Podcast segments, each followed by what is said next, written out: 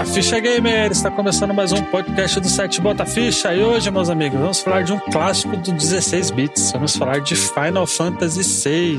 Eu sou o Luigi e ele é melhor que o Chrono Trigger. Falo mesmo, eu gosto. Eu sou o Cris, eu concordo com o Luigi e hoje eu vou dar uma de Luigi novamente. Hum. E vou ser um Luigi aqui que não terminou o jogo.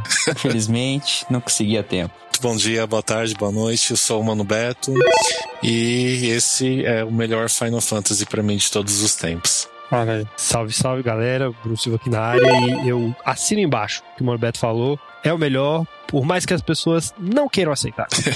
Isso aí. Ah, Concordo com vocês, viu? Concordo. ah, mas tem o 10, gente. Ah, o 10 é legal, Ah, é. Não sei. Eu me simpatizo com o Nossa. 10, eu acho ele fofinho também, Também. mas eu prefiro o 6. Também. Curto muito o 10. Então, vamos lá, gente. Vamos direto para o podcast. O Batafish é um podcast focado em retro games. Caso queira nos seguir nas redes sociais, é só procurar arroba Batafish em qualquer rede social que você nos encontra. Caso queira se tornar assinante e nos ajudar a crescer, é só ver os nossos planos no PicPay e escolher um. O endereço é picpay.me barra Batafish e tem um ótimo cash. Aumenta o volume do seu fone porque começa agora.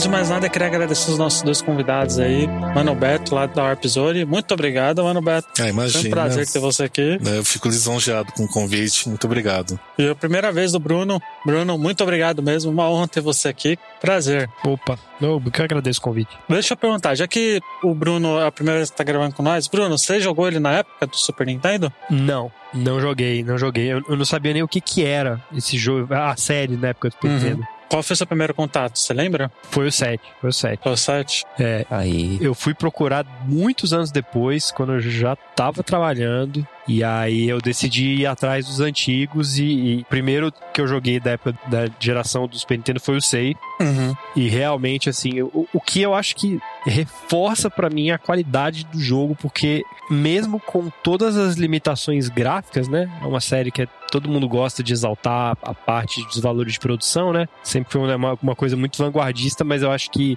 é, o jogo ele, ele se sustenta muito bem, mesmo não tendo essas vantagens que os jogos que vieram. O jogo que veio imediatamente depois tem, né? Uhum. Acho que até em certos sentidos é um jogo que envelheceu muito melhor até do que o próprio set original, né? Pois é é. um jogo que tá muito bonito ainda. Concordo, concordo. E ele é final de geração, né, ali, né, também. né? Então ele... Ah, sim. É 96, se eu não me engano. 95 ou 96. 94. 94, 94. 94? 94. Nossa, É, mais velho que a gente pensa. É, mas é, foi, 90, foi final de geração, né? Porque PlayStation e Sega Saturn saiu no ano, né? é, É. foi. Então, é onde o máximo que o console poderia ter foi ali, né? Junto com outros jogos também grandiosos do Super Nintendo na época, né? E você, Mano Beto, você jogou na época? Eu joguei, eu tive a oportunidade de jogar, não consegui Olha aí. concluir, né? Isso denuncia um pouco a minha idade, mas eu não consegui concluir porque eu dependia da locação, né? Então era meio complicado. É, mas eu joguei bastante. Então calma aí, você jogou o Final Fantasy 3? É, na verdade era o 3, né? Porque era a versão ocidental. Ah, Então era o 3. caramba. era o 3, não era o 6. Mas a gente teve sorte por conta. Quer dizer, eu tive sorte por conta da, da época mesmo, né? A gente tinha as publicações de videogame da época, a Super Game Power era uma delas. E eles davam bastante espaço àquela sessão detonado e o RPG era muito bem divulgado, né? Então, se por um lado a gente não tinha é, internet e outras mídias para apresentar esse gênero, ah, as revistas faziam isso muito bem. Além de fazer o detonado, apresentava né, o gênero em si. Então as revistas ajudaram bastante. Então eu tive conhecimento porque já tinha jogado o Phantasy Star, mesmo sem saber que era um RPG, mas por conta da maciça propaganda da Tectoy, nas revistas e até na TV, eu acabei jogando, mesmo sem saber que aquilo era um RPG, mas eu gostei e me divertiu muito. Então, eu não fui tão desconhecido por Final Fantasy, não conhecia a série, né? E para mim era uma coisa engraçada até hoje falar e ingênua. Eu achava que os títulos de sequência de jogos era simplesmente nome. Eu era algo imaginável, menos para mim, um jogo ter uma sequência. Então, como era o Final Fantasy 3, porque era a versão ocidental, né? A gente teve esse problema né, nessas primeiras versões aqui no Ocidente. Eu achava que o jogo era Final Fantasy 3 simplesmente porque era o nome dele. Nunca sequer passou na minha cabeça que tinha jogos anteriores, né? Porque para mim era inconcebível isso. Para mim era só filme que poderia ter sequência.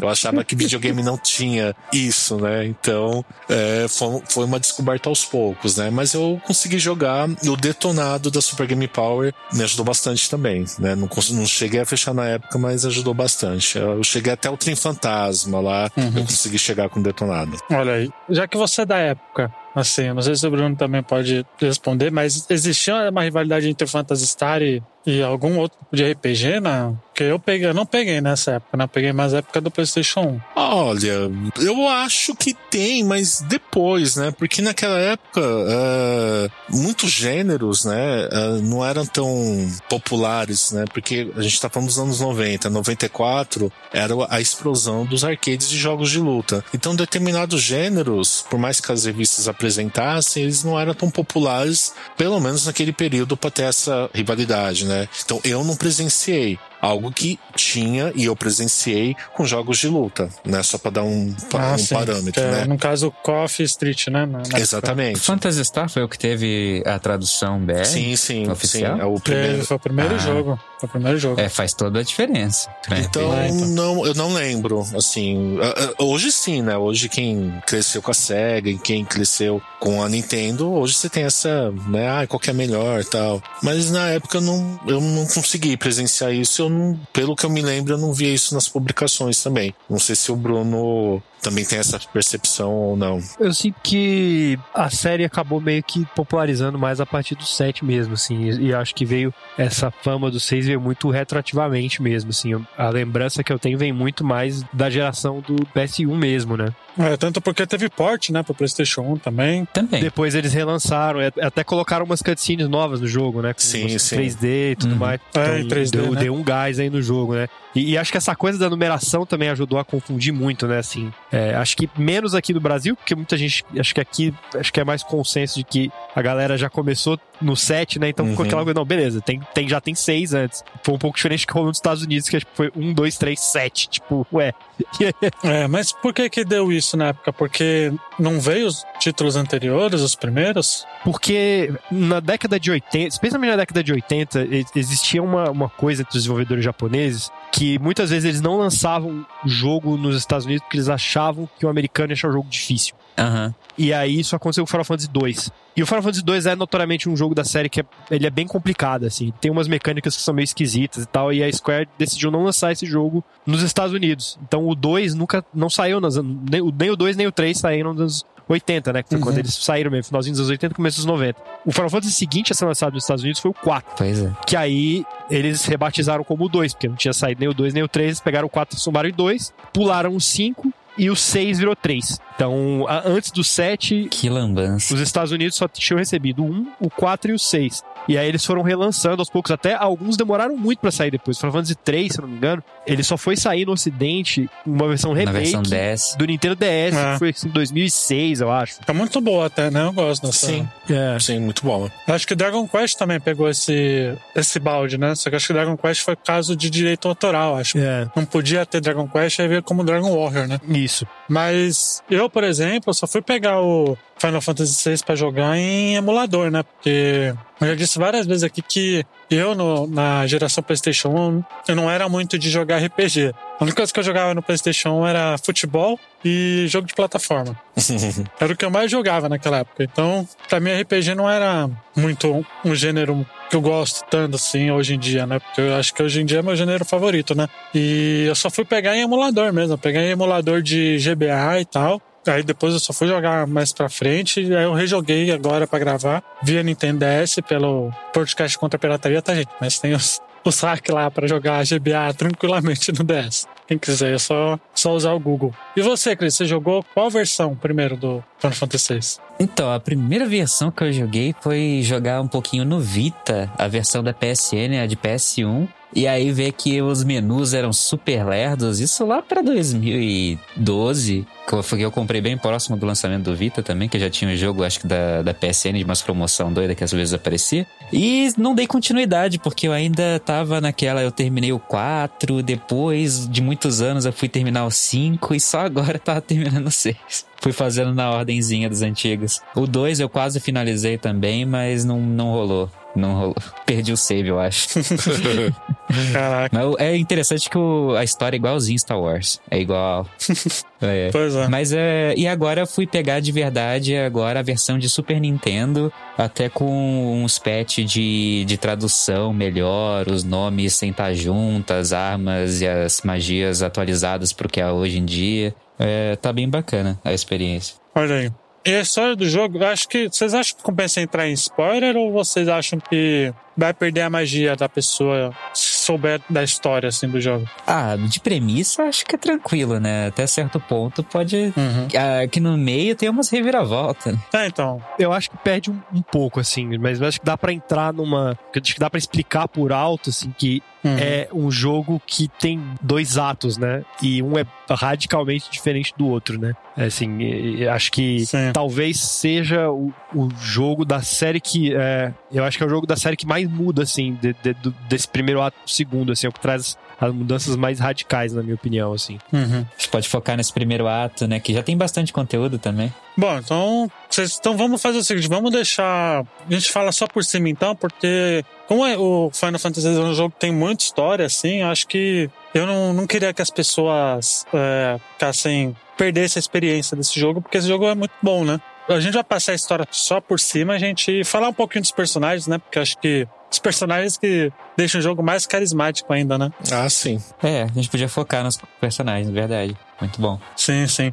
Eu acho que a cena inicial do jogo, porque o jogo ele começa com uma cutscene, né, ali, né? Aham, você tem um Impressionante. soldados e- pra época. Muito legal, muito legal. E já é um Demais. clássico já, né? Eu acho que é uma das aberturas mais clássicas, assim, da, da história dos jogos. Na neve, o pessoal correndo lá com as máquinas, muito Sim. bom. Aquela vibe Império Contra-Ataca, né? Sim, Sim. sim. Total. Sim. Total, total. Verdade. E ali você já vê que. Porque ele já passa uma, uma ideia diferente ali, né? Porque você já tá usando. No começo você usa um robô, né? Um mecha ali, né? É. Junto com, com você. Ele é bem mais steampunk. Sim, É, sim. né? Eu não joguei os anteriores. Os anteriores eles têm essa pegada ou, ou não? Sempre tem um pouco mais de, de ter mecha, não, não chegava nisso não, mas sempre Não, tem né? uns lances meio steampunk, umas misturadas. O próprio set vai tendo umas coisas assim também. É, O Final Fantasy é uma loucura, né, nessa essa parte de tecnologia. Uhum. É, o 6 é legal que ele marca uma, uma ruptura, assim, que do primeiro ao, quinto era um, era um universo mais fantasia tradicional, assim, né? É, mais medieval, né? Sim. Alta fantasia, é aquela É. coisa meio Dungeons and Dragons. Tinha umas coisas tecnológicas, airships, mas É. ainda era bem medieval. É, existia essa unidade temática, né, que ligava.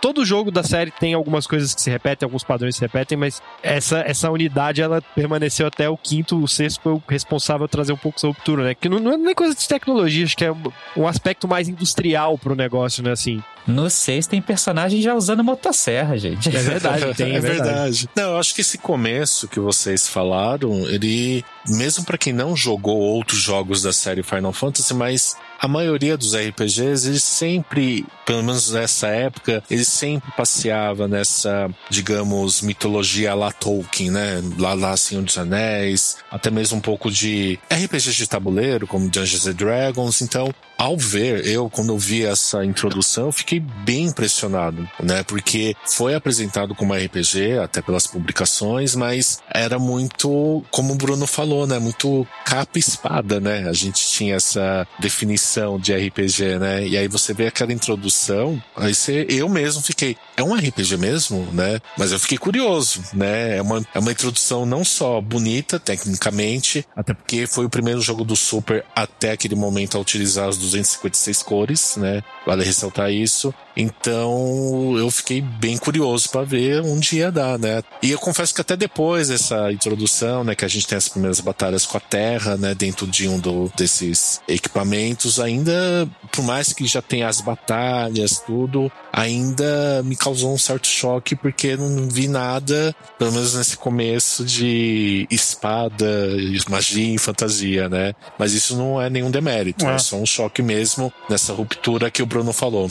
Ah, mas eu acho que eles pegam muita coisa também do Dragon Quest, né? Porque o Dragon Quest saiu antes, né? Inclusive ali, né? Eles pegavam muita coisa. Eu acho que o. Você fala dos primeiros Final Fantasy, do 1, é, do 2. Do 1, do 2 ah, e tal. Ele pega, acho que ele pega muita coisa dos primeiros Dragon Quest, principalmente aquela trilogia lá do 1, 2 e 3, né? E o 6 eu sinto que ele é mais. Ele é diferente mesmo, né? Nesse sentido, nessa pegada mais steampunk ali. Ah, acho sim. que ele quis dar uma diferenciada muito bacana. E ele lembra muito Império Contra-Ataque, como o Bruno falou, porque ele começa num, num clima meio tenso, né? Porque você descobre que, que a magia não existe mais, né? Que é uma coisa meio que proibida, né? Tem toda uma historinha antes, né? Tipo, é, mostra tipo... uma cutscene, um letreiro. Uhum. Exatamente. E aí a magia meio que ela sumiu, né, dos, daquele universo, né? Existia magia, mas todo mundo usou a magia para quê? Para se matar. É, é, o que os humanos fazem de melhor, né? É, é bem, é, é lascar o mundo inteiro, né? E aí você controla a Terra, que é até então é uma, uma personagem misteriosa, né? Ali. Ela foi a primeira protagonista feminina de Final Fantasy? Talvez a única, não lembro se tem outra. Não, tem a Light. Tem a Light é. depois do 13. Ah, a Light do 13, né? Verdade. É. Não, não, mas a gente tá falando de primeira, né? Mas a primeira foi. É porque, assim, eu sinto muito que a, a Square retroativamente colocou a Terra no papel de protagonista. Porque quando você joga o 6, assim, a história ela não tem um protagonista muito definido. Não. Eu acho que isso é uma característica muito única desse jogo, assim. Que todos os outros, eles têm um protagonista bem definido. Você sabe que aquela pessoa é o herói da história, que vai conduzir tudo. A gente vai ver a coisa pelo ponto de vista dele e tudo mais. O 6 não tem isso. Começa com um, aí de repente esse personagem passa o bastão para outro, é, vai passar para outro, mudando, no meio né? do jogo já é outro personagem que é o centro, no final é outro. É muito legal, nas primeiras vezes no começo, né? Você tá, de repente você tá com a Terra e opa, agora eu tô controlando esse e outro, muda o ponto de vista, você Exato. não percebe só quando você começa a mexer várias é, vezes, até é, com o vilão. Isso, isso, é muito legal, né?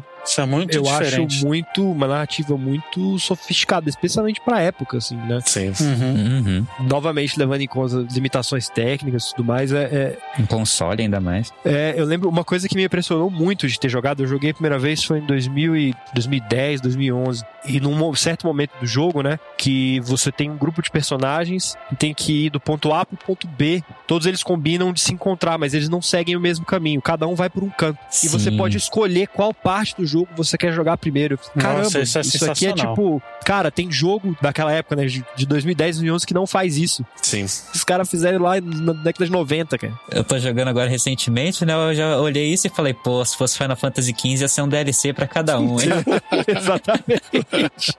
É verdade. Pô, verdade. É, é verdade. Se a gente for pensar, hoje em dia, o único jogo que eu lembro sem ser Final Fantasy que tem essa mecânica é o GTA V. Não lembro de nenhum outro que tem essa mecânica, né? Sim. Ali. Então é uma mecânica muito à frente do tempo dele, né? Realmente. De qualquer momento, né? Acho que é por isso que a galera gosta tanto desse jogo, porque ele é diferente. Ele, como um RPG, eu acho ele diferente de tudo que lançou naquela época, sabe? Uhum. Eu acho que isso vai nos personagens mesmo, né? Como o Bruno falou, que você tem esse leque de personagens, né? Eu nunca. Eu não me recordo de um RPG com um leque tão carismático de personagens, né?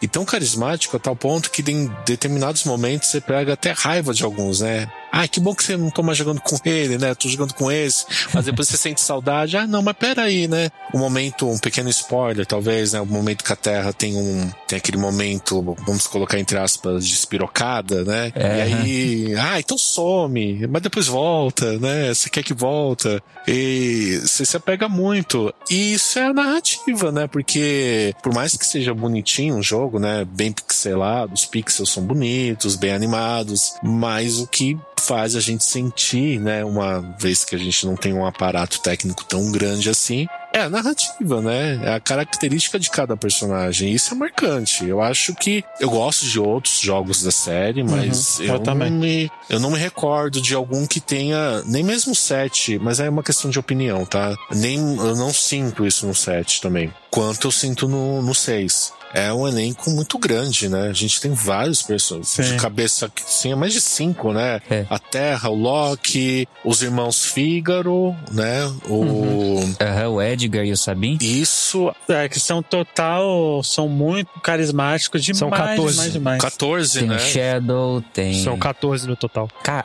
Caraca, A série. É muita gente, né? é muita gente. Mas tem muitos que no, no- no final estão lá só pra constar, né? assim, né? Aí tem uns opcionais também, Sim, né? é. Tem o Yeti, tem, tem o É. Gal. O Gal mesmo não faz muita diferença. É. Coitado. Mas eu diria que, sim, principais mesmo, eu colocaria uns oito, assim, sete, oito, que Sim. realmente fazem, são importantes na história ali. Uhum. Hum. Sim. Sim, com certeza. Agora eu quero levar um questionamento aqui polêmico. Kefka ou Sephiroth? Qual é melhor como vilão? Ah, eu.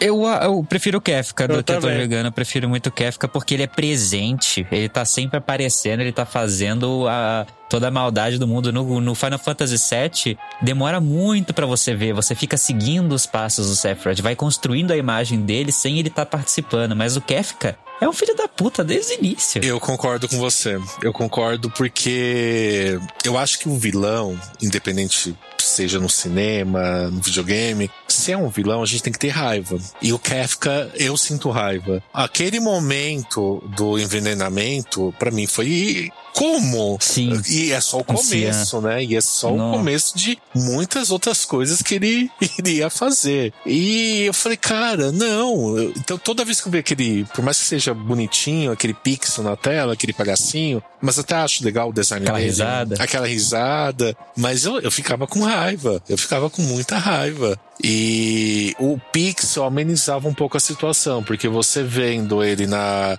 ilustrações do Amano, que são lindas por sinal, e um dia eu espero ver um jogo daquele tipo, né? Quem sabe um dia. Tecnologia hoje a gente tem pra isso. Quem sabe? Aham. Mas quando eu via as artes, né? Quem sabe no remake que pode ter, né? Hoje em dia remake tem, tem de tudo, né? Depois do Final Fantasy VII, parte 7. Acho difícil. A gente nem tem o final Fantasy VII concluído, né? Nem sei se vai ser concluído. Sei lá. Nomura Pois falou é, que quer Não fazer, vamos né? esperar muito, né? É, mas o se- Nomura quer fazer tudo, né? Mas se tivesse, adoraria. Adoraria. Eu já me contentaria num remake, não precisava nem ser tão grandioso. Gostaria, né? Nesse naipe, como eu falei, com ilustrações inspiradas na, na obra do Amano. Mas um, um 2,5D, que é aquela engine. Que é da própria Square Enix também, daquela equipe que fez o Octopath Traveler. Octopad? Olha, ia ser top, hein? Pra mim já tava de bom tamanho, já me agradaria. Não precisava ser tão grandioso. Se Uhum. fosse melhor. É. Mas daquele jeito já tava de bom tamanho. Pra mim já tava, já tava bom. Mas eu fico com Kefka assim de vilão.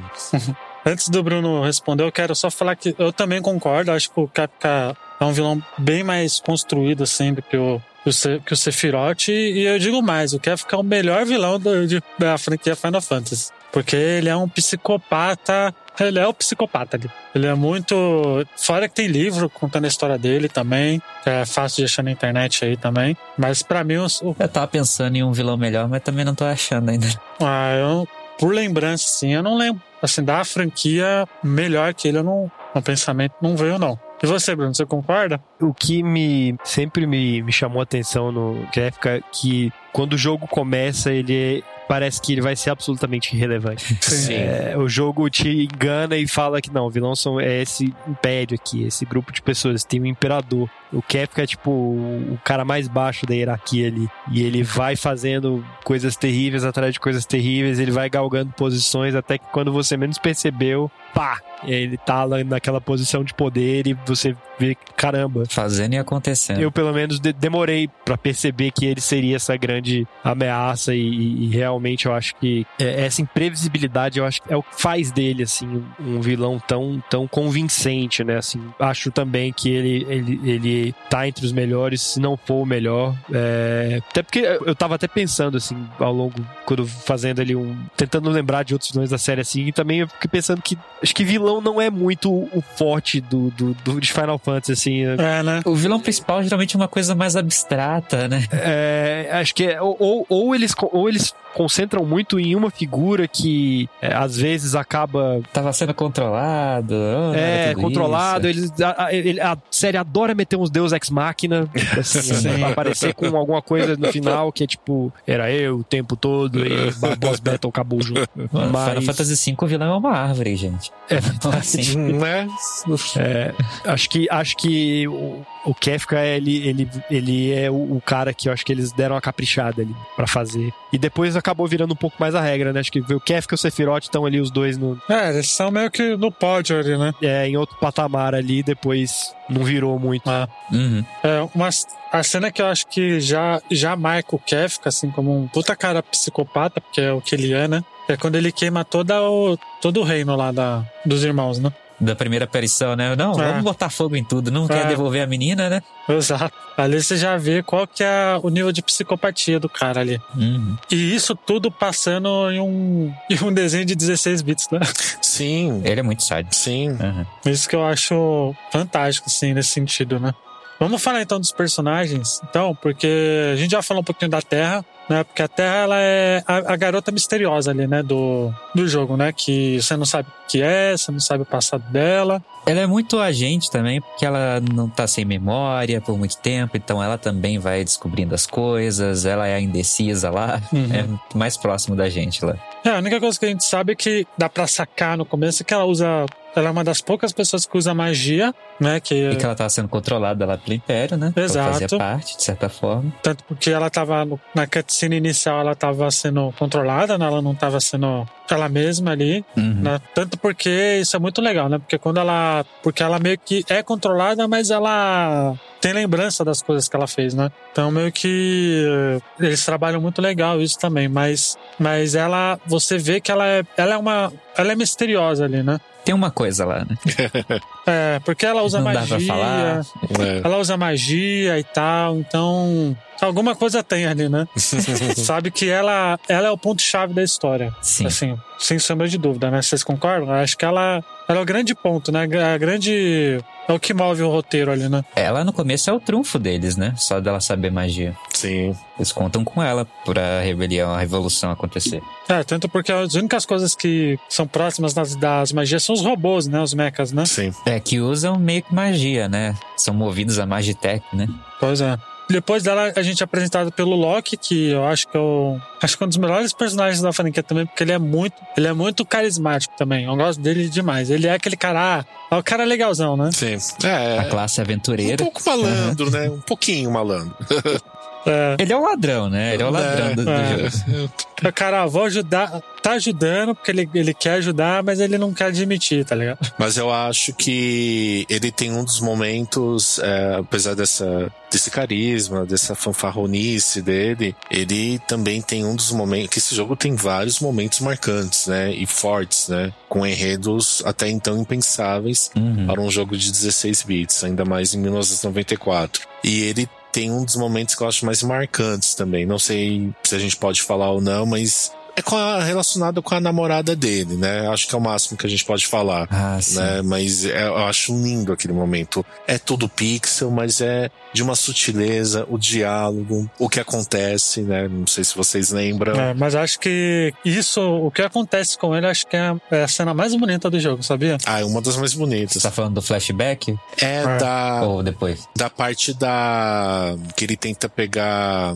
o Spare da Fênix, né, pra amada dele, mas não é o suficiente, né? E ela Ah. pega. Qualquer coisa você edita, Luigi, né? Se achar que é muito spoiler. E ela. espera o suficiente pra perdoar não, algum desentendimento, né, que, que teve, né, mas é o suficiente pra tipo, não, eu tô bem, você pode seguir seu caminho, pode seguir bem. Acho incrível. Um, um jogo né, pixelado, né, como a gente falou, sem tantos recursos como já citados, esse é um dos momentos. Tem vários, né, mas esse eu acho muito bonito, porque é algo que eu não esperava dele, porque tem certos personagens que a gente espera, né? É, algumas atitudes dramáticas, né, que a gente vai falar também. Mas dele eu não esperava isso, né? Não esperava esse momento, né? Talvez seja até um rótulo, né, para ele ser ladrão, malandro. Não esperava esse lado emocionante, né? Então é um personagem que eu gosto bastante por conta desse momento que mostra que ele é tão humano quanto os outros lá, ou até mais, né? E mesmo antes disso, ele vai ter bastante desenvolvimento até, né? As cenas dele com a série. Sim, sim. Os diálogos entre eles, a parte da ópera. A da tudo. ópera, é verdade. Nossa, a parte da ópera. Nossa, a música da ópera é. É, não, é excelente. Nossa senhora, sensacional. É um- sensacional. Muito, muito.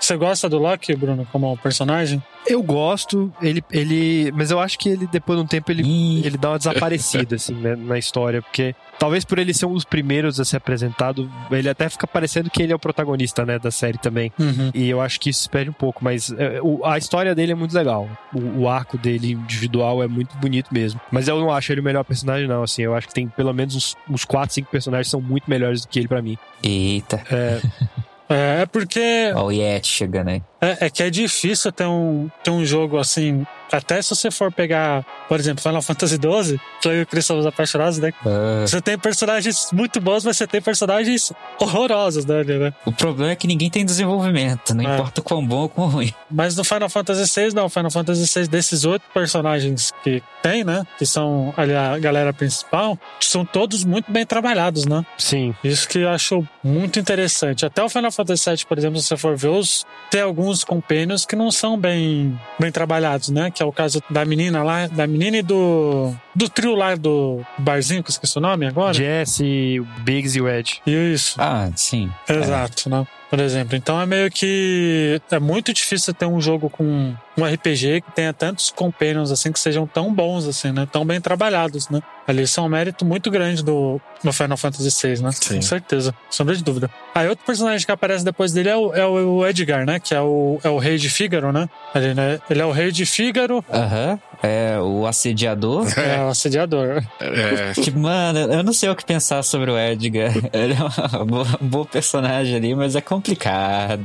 Ele é complicado. É, ele, hoje em dia, ele daria pra. Ah, não sei se dá pra passar um paninho nele. não. não. Ah, mano, tem um momento que ele fica surpreso. O quê? Você tem 10 anos? Nem percebi. E eu fiquei, mano, Edgar, que porra, Edgar. Eu fiquei chocado, né?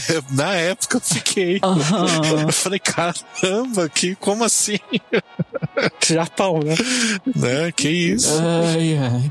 Caraca. É, mas ele é o rei, né, de, de Fígaro ali, né? Uhum. Ele é um cara que, que até que ele é bem trabalhado. Não é o, acho que é uma personagem que eu menos gosto, assim. Ele é importante, né? Porque ele é um rei, ele é um nobre, É, tem toda essa conexão do, do Loki, que é um ladrão que conhece o rei de Fígaro. Pois é. Que, né, você não esperaria, né? Mas no contexto da revolução, beleza. Aham. Pelo menos tem o Sabin ali pra, pra, pra balancear, né? Sim. Exato, Sim, bem que aí, é- nossa. Sabem que é o, Sabem. que é o irmão, né, do, Sim.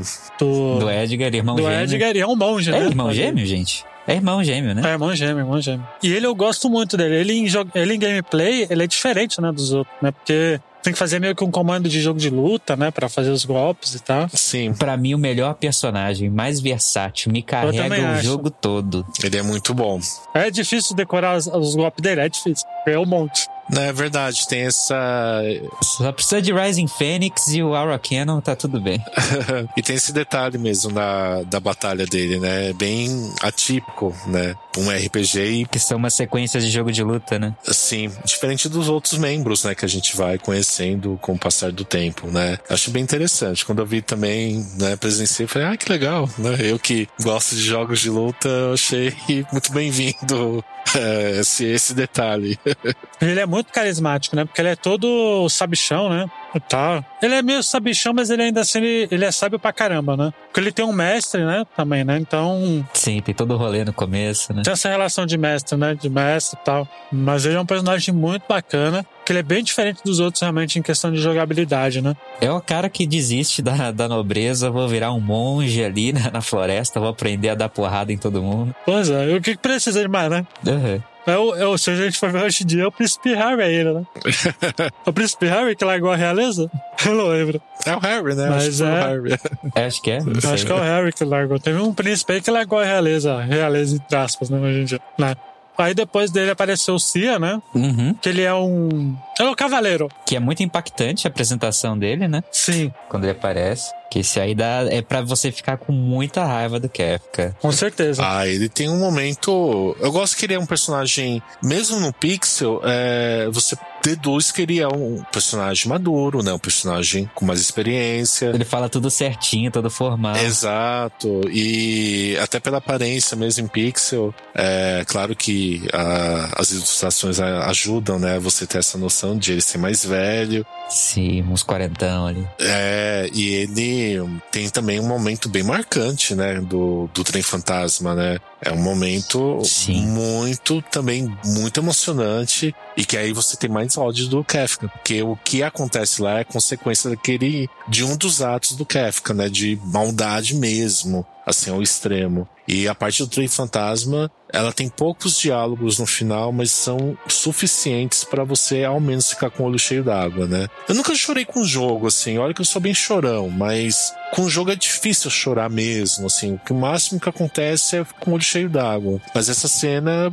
caiu lágrima, caiu lágrima. Eu acho que foi o único jogo mesmo que eu chorei, assim. Né? Me emociono muito, me emociono muito, mas chorar mesmo, é, olha só, você citou Final Fantasy X, eu também me, me emocionei com Final Fantasy X. O final, Eu também, foi o primeiro que eu chorei.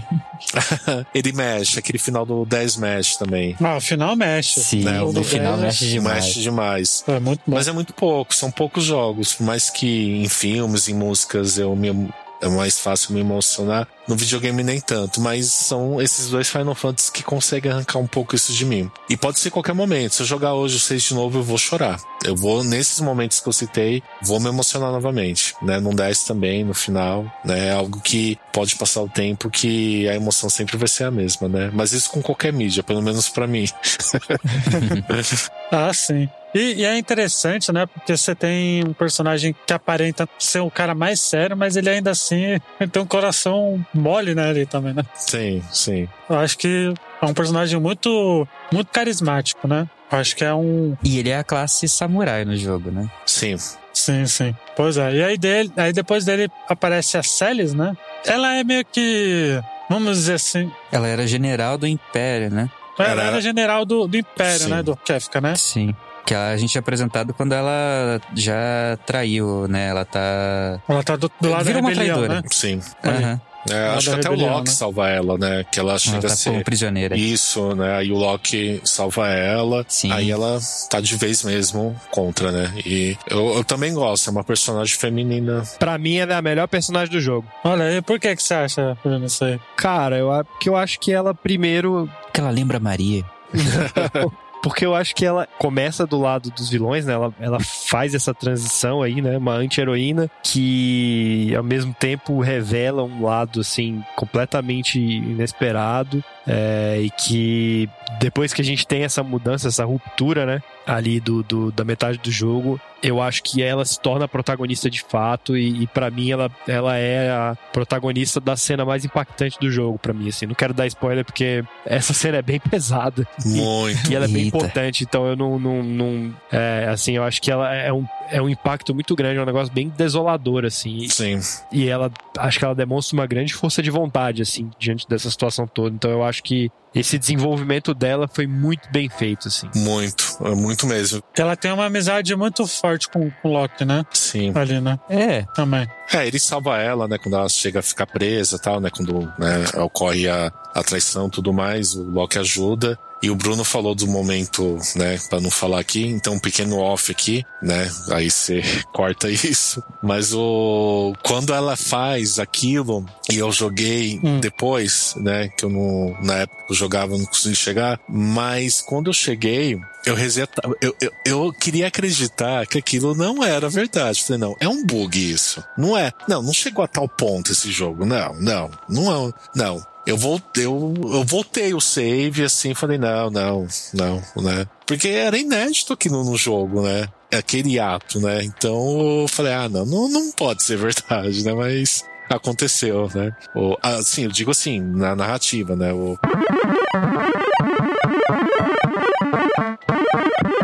Ah, me impactou muito, é igual como o Bruno falou. É, eu, ach, eu achei que era um bug. Falei, não, não, não pode, imagina, né? Dando na primeira vez, né? E até voltei o save, eu falei, não, não pode. E aí eu voltava, acontecia de novo, falava, meu Deus, né? Só que aí, é, isso é um dos momentos deixa esse jogo ainda mais humano, né? Como uma personagem que até então parece que estava bem resolvida e na verdade não estava, né? não tava, né? Tinha muito conflito interno, né? Muito bem mencionado pelo Bruno. E por outro lado, ela também tem um momento mais alegre, né? Mais bonito, né? Que é o da ópera, né? Então, Ah, é, que, que é ela que protagoniza, né? Essa cena né, da ópera. é exatamente. Ela que faz a interpreta Maria, né? Pra, da, tem um nome, né? Área de mesocaratete, alguma coisa assim. É muito bonito, é um momento esplendoroso, assim, sabe? Eu acho que é uma personagem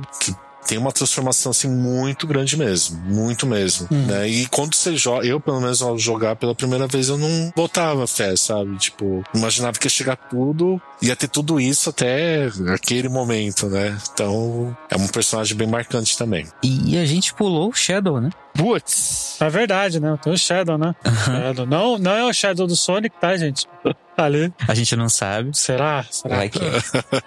Debaixo daquela máscara. Mas o Shadow, ele é um ninja, né?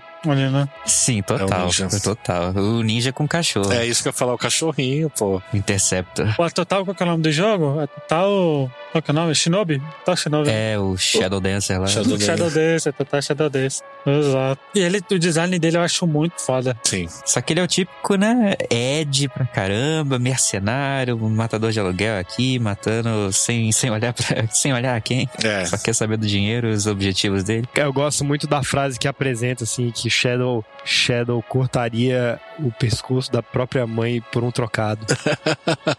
é assim que o boneco é apresentado no jogo, mano. Pra você É. ver. Ai, ai. Ele, ele é muito Ed, né? Ele é total. E é legal como eu gosto como o jogo e, e até ele mesmo tem um, um um passado que é explorado, né? Acho inclusive que é uma jogada muito inteligente do jogo, muito muito esperta, né? De você só descobre o passado dele se você tem ele na sua equipe e você vai dormir e é os pesadelos que ele tem. Você descobre o passado dele por meio dos pesadelos que ele tem. Então eu acho bem legal. Olha aí. Ele é interessante também que ele vive saindo da sua par e entrando, né? Sim. É. é porque ele é opcional, né? Ele, eu não sei se ele é opcional. Eu acho que ele não é. Eu acho que ele, ele se torna opcional depois de um tempo, porque tem, tem uma hora no jogo que tem um timer, né? Você tem que escapar do lugar e tem um timer e o Shadow fica no fica para trás. E ele fala: "Pode me deixar aqui, eu vou ficar". E aí você tem a opção de esperar esse timer chegar quase no final e o Shadow aparece, vocês resgatam, mas se você vai embora do lugar antes dele aparecer, ele não volta pra tua equipe mais. Ah, Então, tem isso assim. não sabia. Nem eu não sabia. Eu fui direto. Foi direto. A gente vê o tempo acabando e fala, pô, tem que acabar, né? Tem que sair antes. Mas dá pra resgatar ele. Olha aí. Olha aí. Mas ele é muito Ed, Ed, né? Total, né? Muito, muito. Ele é muito, muito, Muito. Ed. Muito Ed. Quais personagens tem mais? Porque o, o jogo ele tem vários. Ele tem os bonzinhos e os maus, né? Aí tem o Gal, né? Tem? O Gal é o menininho. O Gal. Tá o Gal. A gente tá esquecendo, a gente tá esquecendo do personagem que é muito importante, cara. Qual? É o Setzer. Ah, o. Ah, sim, verdade. É, é que agora seria o Gal, depois vinha o Setzer. É. né? É, É. é verdade. O Gal ele é a criancinha, né? Ali. É a criança que É, foi deixada é o- é beber o na- Mogli, pros é o monstros. Mogli, né? É. Ah, um Mogli. o, o per- ah, mas o arco dele é bem. É, emo- é meio tristinho também, né? Que ele encontra o pai, só que eu acho que o pai não reconhece como filho, né? O pai tá doido. O é. pai não tá bem, Hum. né? E aí pra ele tá tudo bem. Ah, não, mas pelo menos eu tenho uma família. Ah, até no possível, ah, que legal, né? Você tem, você tem um drama nesse jogo, né? Até numa, ah, reconciliação de família não, não tá tão 100%, tá 50, né? Porque o pai Uhum. tá, infelizmente, desequilibrado, né? Não tá muito bem das ideias. A história do pai é que ele enlouqueceu depois do parto da mãe, que a mãe do Gal morreu, e aí ele nem reconheceu o filho e deixou pros monstros. Sim. Caraca. Nossa, é. E ele, e ele tem uma relação muito legal com o Sabin, né? Ali, que ele é meio que. Fica enchendo o saco de saber. Eu pentelho. É, eu, diria, eu diria que o Sabin ele é meio que o irmão, o irmão mais velho dele ali. né? Porque ele meio que ajuda ele a fazer as coisas, né? Ensina a comer, por exemplo. Uma cena muito, muito boa, né? Mas eu vou falar que eu não curto muito o Gal, não. Não curto jogar com ele, não. Não acho que ele faz muito parte lá. Ah, Que já fica mais pra trás. É, ele foi um personagem que eu larguei também, deixei de. larguei mão, assim. É. Ah, mas é muito difícil. É, personagem de criança também, jogo de RPG, também a maioria é chata pra caramba. a maioria é muito chata. Você quer, ah, tá bom, tá bom, vai, vai. Vamos deixar ele lá no barzinho, né, de, de páreo, né? Aham. Fica lá tomando, Fica lá no airship. eh, fica lá, fica lá do chip. Exato, exato. E aí tem o Setzer, né? sim. Ali também, que é outro personagem também, Gambler. né? Que é muito, É muito legal. muito legal, né, também, né? E ele lembra muito o Alucard, eu acho, sabia? Em design. Você falou o cabelo prateado, tudo. Ele lembra um pouco, o visual lembra bastante. é. Sim. É, sim, a roupa, como ele anda. Principalmente nas ilustrações do humano. É, Lembra sim, lembra bastante, sim. E é o Bom Vivan, né? O Alucard lembra ele, né? E é o Bom Vivan, né? Jogos, mulheres, né? apesar que o Alucard apareceu antes, não apareceu já? Mas não com esse design novo, né? Então, é, o design é do Symphony of the Night, né? Que você tá falando, imagino. Ah, Sim, sim. Né? Porque ele apareceu no 3, mas não era desse jeito, né? No Castlevania. é, não era. No É. Drácula's Acho que tá mais pro, pro Alucard parecer com ele. né? É, É. Então, mas ele lembra muito um, um Alucard nesse sentido, porque ele é todo galã, né, e tal, todo galanteador. Eu acho é um personagem muito bom, né? Também. Né? E ele tem alguma história, assim, mais pra gente poder passar, porque ele é muito importante, né? Na, Tem, ele tem toda a história do da Airship, né? é, porque ele é o pirata, que é um né? pouco mais É. pra frente, Sim. né? É, exatamente. Ele é o único dono de uma airship privada do mundo. e fica roubando as pessoas. É, ele tem um cassino, né, dentro do, do Airship. mas tem também um BO também que é, que é o acidente, né? Com a companheira dele, acho que é Daryl o nome dela, né? Que ele, Sim, sim. que ele lembra dela. Nossa, gente, eu, não, eu fazendo esse podcast, eu não lembrava que esse jogo tinha tanto momento bad, assim. É só história triste. Ele é super pesado. É Eu acho que ele é o mais, é o mais pesado, assim, da, da franquia, é ele, sem sombra de dúvida. Não, porque você tem aquela lembrança nostálgica. Porque assim, quando fala, ai, você gosta de Final Fantasy, eu amo, é o meu jogo preferido. Mas assim, a lembrança que eu tinha da locadora, da, da- enfim, de jogar o jogo, né? Mas aí a gente vai conversando, aí vem coisas na cabeça, coisas que você, que você nem lembrava. Mas aí a gente vai conversando, aí vem. E aí, até no momento que talvez seria bom, aí sempre tem. Não, não é tão bom assim, sabe? É pesadíssimo, né? Porque até ele, que é, É. um bom vivan, assim, você tem, né, o trauma do acidente, né? É, Ele tem a ligação com a Maria também, né? É, É, uma coisa que eu acho muito interessante nesse jogo é que, assim, é, eu acho que até tem alguns outros jogos da série que eles têm momentos mais trágicos, né? Você tem personagens com destinos mais trágicos, mas é, parece que todo mundo no Final Fantasy VI está perpetuamente de luto, né? É um ambiente de Uhum, luto sim. e de, Isso é. de perda e, e eles continuam seguindo apesar de todo esse luto, né? Que, é permanente, assim, todo mundo tem perdeu alguma coisa, né? Acho que é meio que É. um laço que une todos eles ali. Eu acho que isso, isso, isso acontece muito por conta do mundo, né, que tá ali, né? Que o mundo tá, tá na merda, né? O desequilíbrio tá na guerra aí, o Império matando, in- invadindo todo mundo. É bem isso. A resistência é os que sobrou, né? sim, sim. Em termos, dá uma merda mesmo, né? Assim, primeiro. Não, dá muito. É, dá. É um país muito merdeiro, na, na real, né? Um mundo muito merdeiro esse Final Fantasy VI, tá vendo? E esse mundo, ele é bem interessante, né? Porque tudo, tudo ali eles estão ligados, né? Tá ligado com alguma coisa. O Setzer, por exemplo, tá ligado com o Loki também, né? Por causa da Maria, né? Todo mundo ali tá ligado com alguma coisa, né? E das séries, né? Que ele se apaixona pelas séries no começo. né? É. O Setzer. Exato. Então vamos falar rapidamente da trilha sonora do jogo, porque eu acho que a trilha sonora desse jogo fantástica, né? O Nobuo Uematsu no máximo ali. Mas vocês gostam da trilha Eu acho a trilha sonora desse jogo maravilhosa. Eu tô pra ver alguém que não gosta, né, gente? É. Ah, não tem como, né? É, É, Só a música do, do Mapa Mundi já é excelente. Já pode ficar lá ouvindo. Pra quem não sabe, quem faz a trilha sonora é ninguém mais, ninguém menos que Nobuo Ematsu, né? Que acho que é um dos. Acho que é um dos deuses, assim, da.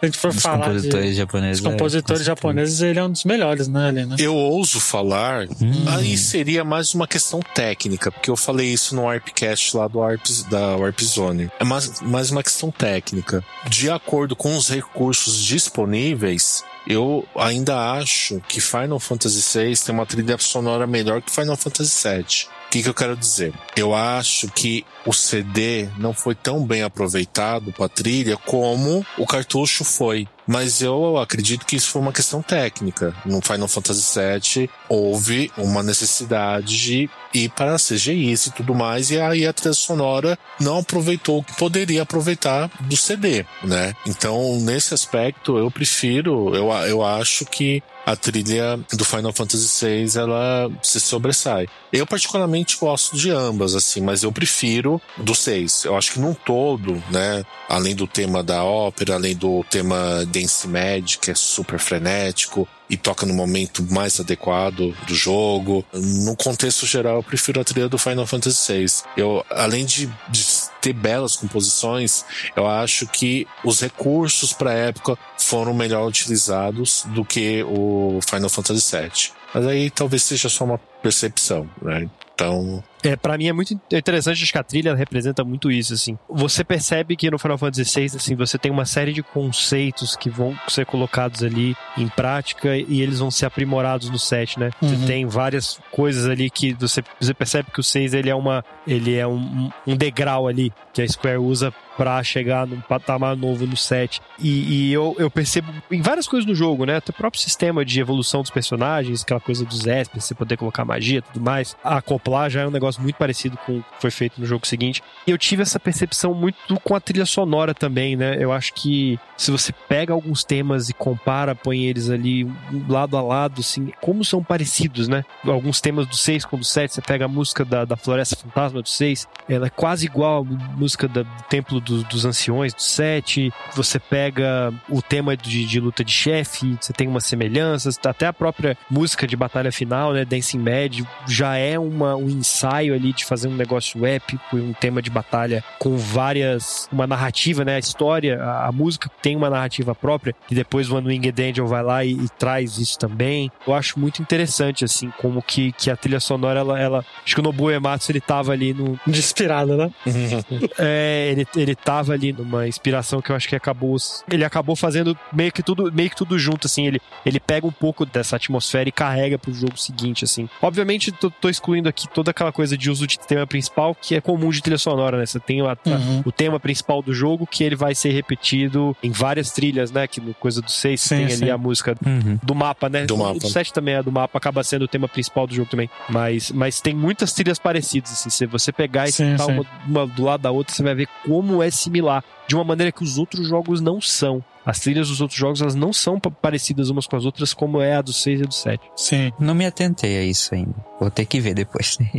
Eu vou fazer um momento musical aqui. Ih. Eles vão ter que se virar aí. Conversar com, com o Bruno. Bruno, vou botar um trechinho de uma música. Escolhe qual música que você gosta, assim, de Final Fantasy VI, que você acha que a, que a galera vai gostar de escutar. Putz, tem várias, cara. Tem várias que são muito boas. Agora você me pegou. Deixa eu ver aqui. Uh, põe a, a Coin Song. Eu acho que a Coin Song é bem legal. Especialmente nas versões, nos arranjos mais pra frente, né? Do Distant Worlds, né? Dessas coletâneas, sinfônicas e uhum. tudo mais, ou de piano. É muito bonita. Essa, que, é, que é o tema dos irmãos, né? Do, do Sabine e do Edgar, né? Eu acho bem sim. legal. Ah, sim. Então, Cris, Agora peguei a música.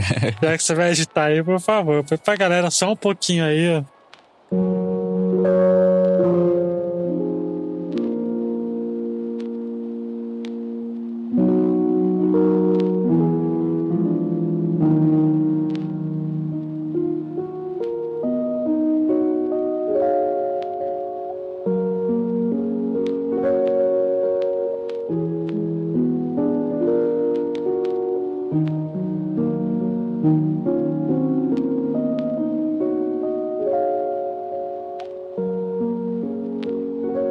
Final Fantasy VI tem que ter um pouquinho de música, né? Pelo menos porque a trilha dele é muito boa, né? Sim, sim. E você, mano, Beto? Qual que você indicaria aí pra galera? Ouvir um pouquinho. Olha, o, o trecho do Trem Fantasma eu acho legal. Eu acho interessante por ser uma surpresa, porque você não. Eu, pelo menos, né, na época que eu joguei, Você tá indo numa floresta e de repente, né? né? E, e o final do trem, né? O, e eu acho que a música É. ela embala, ela sabe embalar isso. Essa parte é bem interessante, assim. Então eu acho que a trilha do, do Trem Fantasma é uma boa pedida, assim.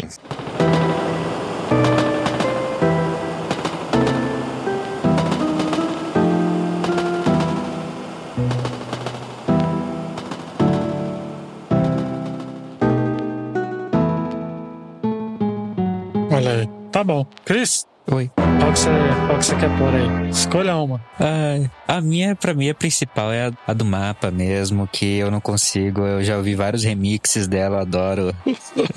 Aquela primeira, Ah, é. até que o remix que eu mais gosto daquela música é o Terran Black, também tem lá no OC Remix, quem quiser ouvir. É muito bom.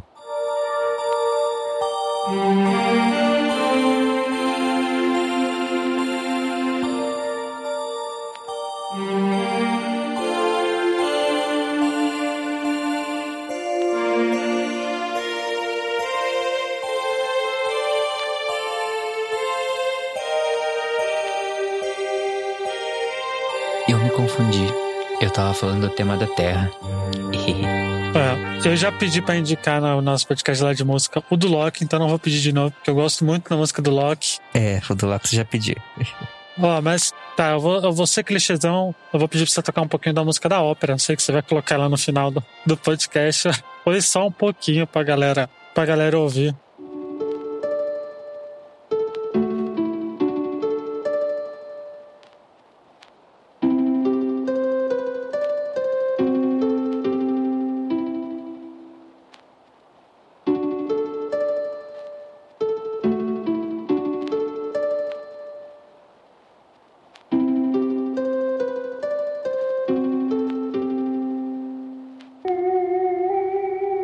Exato. Mas a trilha sonora do jogo realmente, assim, ela é uma das trilhas que funciona sozinha facilmente, né?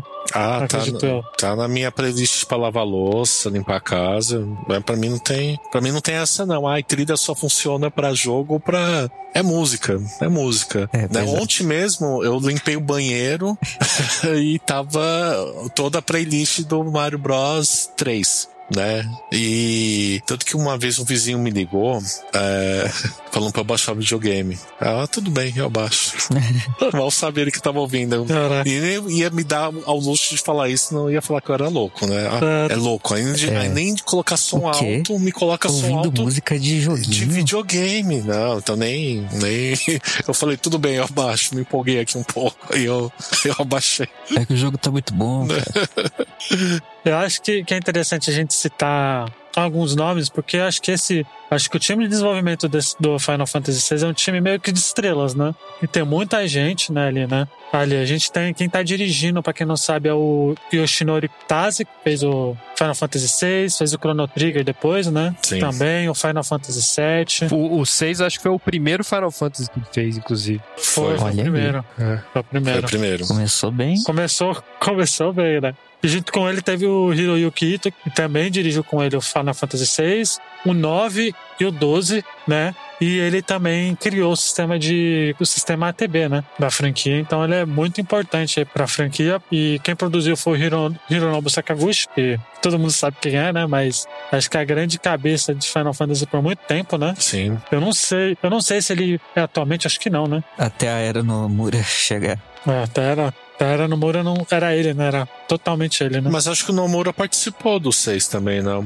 Ele fez alguma coisinha. Ele faz design de personagens já, ele fez. É, Né? Ele já. exato. Ele fez junto com o Tetsuya Takahashi, que também fez Final Fantasy VI, Final Fantasy V. Xenogears, que é um bom jogo, um dia a gente vai gravar de Xenogears aí. Né? Chrono Trigger. Tem o Kazuki Shibuya, também é muito conhecido, né? O Amano, né? Obviamente, o Amano, que acho que é o, é o grande cara que deixou, que meio que das caras do que é um, um Final Fantasy, um Final Fantasy nessa época, né? No começo, né? Exatamente. Ele deixou a sua identidade. Apesar que hoje em dia eu diria que. Hoje ele faz os logos, né? É, mas eu acho que hoje em dia ele não, ele não usa tanto, né? A série não usa tanto ele, né? Muito mais pra fazer capa do jogo, né? Ele faz as capas. Porque o, o Amano, ele é, um, ele é um artista super conceituado no Japão, né? Tem, tem É. isso É. também, né? Assim, ele é, é o cara que expõe regularmente em galeria de arte e tudo mais, né? Então, ele, é, acho que à medida que, que o tempo Ele é foi passando caro. também, Assim. é, ele foi ficando caro. Exatamente. Exato. Exato. Que nem o Nobu deve ter ficado Exatamente. caro também e virou freelance. E só uma curiosidade também que o Amano tem uma participação junto com o Neil Gaiman, né? Em Sandman, né? E é muito bonito. Sim. É verdade. Então vale destacar aqui também, né? Que eu quase consegui um autógrafo, mas ele não tava mais na. Eu não lembro qual evento que ele tava aqui. Que até a Flávia Gazi entrevistou ele, né? Agora eu só não lembro qual Caramba. evento que era. Eu, Hum, foi a BGS, não? eu não lembro se foi a BGS. Uma BGS da Talvez vida? foi. Eu não. Eu acredito que foi uma BGS, mas eu não tô certo ao evento. Eu lembro que a Flávia, Gra- eh, a Flávia Gazi entrevistou ele, que até ela falou comigo que ia entrevistar ele, né? Pra... Mas aí eu cheguei tarde. Porque eu moro em São Paulo, mas na região do ABC. Eu não moro do ABC Paulista, eu não moro na capital. Uhum. Então, por mais que seja perto, mas um trânsito já era, né? Se eu pego um trânsito, acabou. Ah, e eu sim. peguei trânsito nesse dia. Mesmo na capital é difícil pegar. Não tem perto dentro da capital. É, Imagina no ABC, né? Então. E aí eu É. peguei, cara. Eu não consegui chegar a tempo. Fiquei com- muito triste, né? Mas É. foi por pouco. E pra finalizar aqui a ficha técnica, quem compôs foi no, no, no Nobuo Ematsu, que acho que é um cara que todo mundo conhece também, né? Que manja de, de jogo, de game, acho que é um nome já muito conhecido, né? Sim, sim. O Amano, ele tá no. Ele não tá naquele. naquele documentário que tem na Netflix? Tá. Qual? O, O- Godlike lá? Isso. Que Isso, acho que Ah. ele tá, né, no Godlike, né? tá, se eu não me engano, tá o Amano, tá também no, no documentário. Que é muito bom, por sinal, né? Ah, então, é o Amano. Né, O Amano também É, tá. bom. Eu só vi o primeiro episódio ainda. Não, ele É muito bom. era bacana. O jogo ele teve vários ports, né? Ele teve o port pro PlayStation, que a gente comentou, né? Que é um port bom, né? Acho que ele é um port decente, né? Mais ou menos. Ele vai ter um pouco a música um pouco melhor, só que ao mesmo tempo é, ele vai ter o problema de loading nos menus toda Sim. hora, que nem tem no Chrono Trigger. Por isso que não vira uma, uma versão que a gente não recomenda, Sim. porque toda hora tem uns loading bizarros que at- atrapalhando. Você jogou nele, né, Bruno? Do. Cara, eu joguei, eu joguei com um emulador também, é, é, um emulador do Super Nintendo sem, sem modificação, assim, joguei no, no- mas a melhor versão é porque tem- ela tem algumas coisas, né, assim, é, não existe versão ideal sem hack, né, sem modificação feita por usuários, né, porque Exato. você tem a, a, a- a versão do Final Fantasy VI, a original do Super Nintendo, a tradução é péssima. E isso foi corrigido no relançamento do Final Fantasy VI no Game Boy Advance. Sim. Que eu acho que pra mim, assim, oficialmente é, É. a melhor versão. É a melhor, se- mas a placa de som do Game Boy Advance não é, É. muito boa. O som que é ruim. A música do jogo é bem esquisita. Então Muito. você tem gente que faz essas modificações, até que falou no começo do programa, né? Tem um ROM hack de mexer na música, sim. É, Eu, eu usei no Final Fantasy V, que é a mesma coisa. é, ou que você pega a música do Super Nintendo e joga no, no, no ROM do Game Boy Advance, ou você pega a tradução do Game Boy Advance e joga no ROM do Super Nintendo. Ah. Esse é o melhor dos dois mundos. É você ter a tradução do Game Boy e a música do Super Nintendo. Sim. Bem, bem, Pois bem é. apontado. Teve versão Uhum. pra celulares também, né? É. É, né?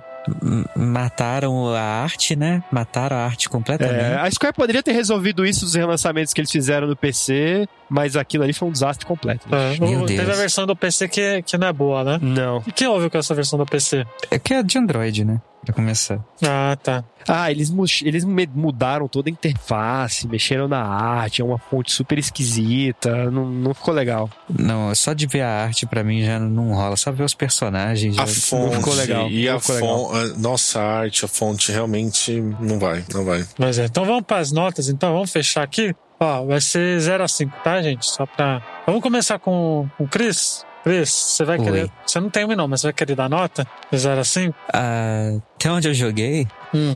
Tá bom, pode ser. eu vou de 5. Eu tô curtindo muito, tá muito bom. Tá excelente, não tenho muito o que reclamar. Tipo, se eu for reclamar, é só umas coisas tão básicas, tão bobas, de tipo, o botão ataque tá lá pra todo mundo, né? Mas nenhum personagem é bom de atacar. Tem sempre um- uma coisa melhor pra fazer. tipo, um blitz, cada um tem seu ataque especial. Essa coisa bem besta. Eu tô gostando bastante. É, vou deixar os convidados pro final, então. Eu vou dar cinco fichas também, que eu acho que é um dos títulos obrigatórios aí pra jogar no Super Nintendo, do Super Nintendo, acredito eu. Assim, ele, ele não é o melhor do. Assim, isso é mais pro gosto, tá? Pra mim não é o melhor título de. Não é o melhor RPG da- dos 16 bits. Como eu gosto muito de Dragon Quest, o meu preferido é o Dragon Quest V, mas o Final Fantasy VI tá, tá logo embaixo e é um jogaço, assim, é um jogo muito bom. Recomendo muito, recomendo muito pra quem não jogou, joguem, que acho que é um título muito obrigatório. Mano, Beto, quantas fichas de zero assim que você dá? Ah, cinco fichas, com certeza. Se você gosta de RPG, é fã da série Final Fantasy, é mais do que necessário jogar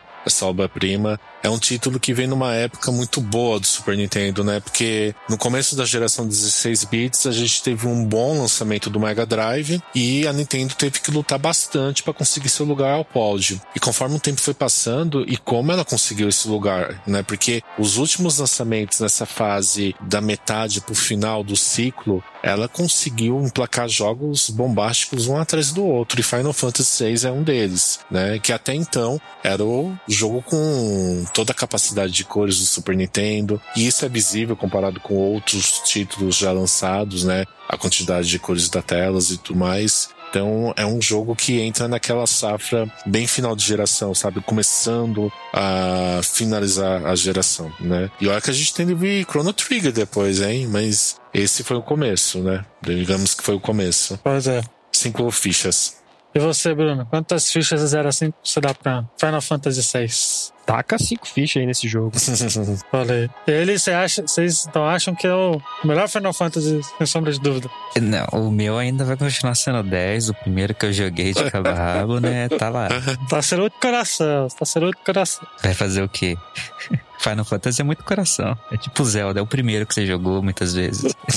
Pois é. Mas ele é um dos, dos melhorzinhos aí, sem sombra de dúvida. Ah, sim. Ô, Mano Beto, por favor, agradecer de novo pelo ter aceito o convite. Sempre é bom ter de volta. Você é muito bem-vindo. É sempre que você quiser. Por favor, faz aquele jabá, né? Que você pode fazer aí. Obrigado, Luigi. Muito obrigado pelo convite. Já estava devendo uma visita aqui. Os outros participantes do Warpcast, o podcast da Warp Zone, já tiveram aqui. O Sidão, o Oda. Bom, eu tô faço parte do da Warp Zone também, né? Especificamente do Warpcast. Podcast da Warp Zone. Eu falo de trilhas sonoras de todas as épocas do videogame, né? Então sempre tô falando de música nos casts da casa e também tô aqui para divulgar os produtos da Warp Zone, né? Então para você ficar ligado nas novidades, basta seguir a gente nas redes sociais. Qualquer rede social é Warp Zone ME, seja Instagram, Twitter, Facebook, é só seguir. E todas essas redes têm links não só para as revistas e livros da Warp Zone, mas também para o Warpcast.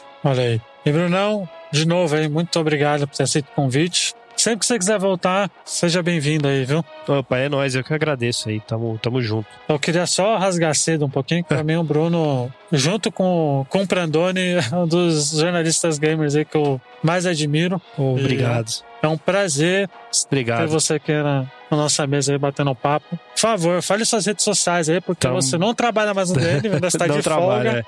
É, É, tamo junto, chamem, chamem sempre. É, cara, eu mando, é tudo é, Twitter, Instagram, Bruno Freaks, Freak com X no final. Twitch também, twitch.tv barra Bruno Freaks. Sigam lá que eu devo começar a fazer live com mais frequência aí nos próximos dias. Olha aí, algum projetinho ou não? Por enquanto não. Ah, por enquanto não, vou, vou dar uma brincada aí. Vamos ver o que, vai ser. Olha aí. Então é isso. Muito obrigado aí. Mesmo, sempre, sempre que você quiser aí, seja bem-vindo. Aliás, Ana, já vou te convidar. Deixa eu só ver aqui. Eu sei que você gosta muito de Cavaleiro Zodíaco, né? Eu gosto. Eu ouvi dizer, né, que você gosta muito. Eu, eu gosto.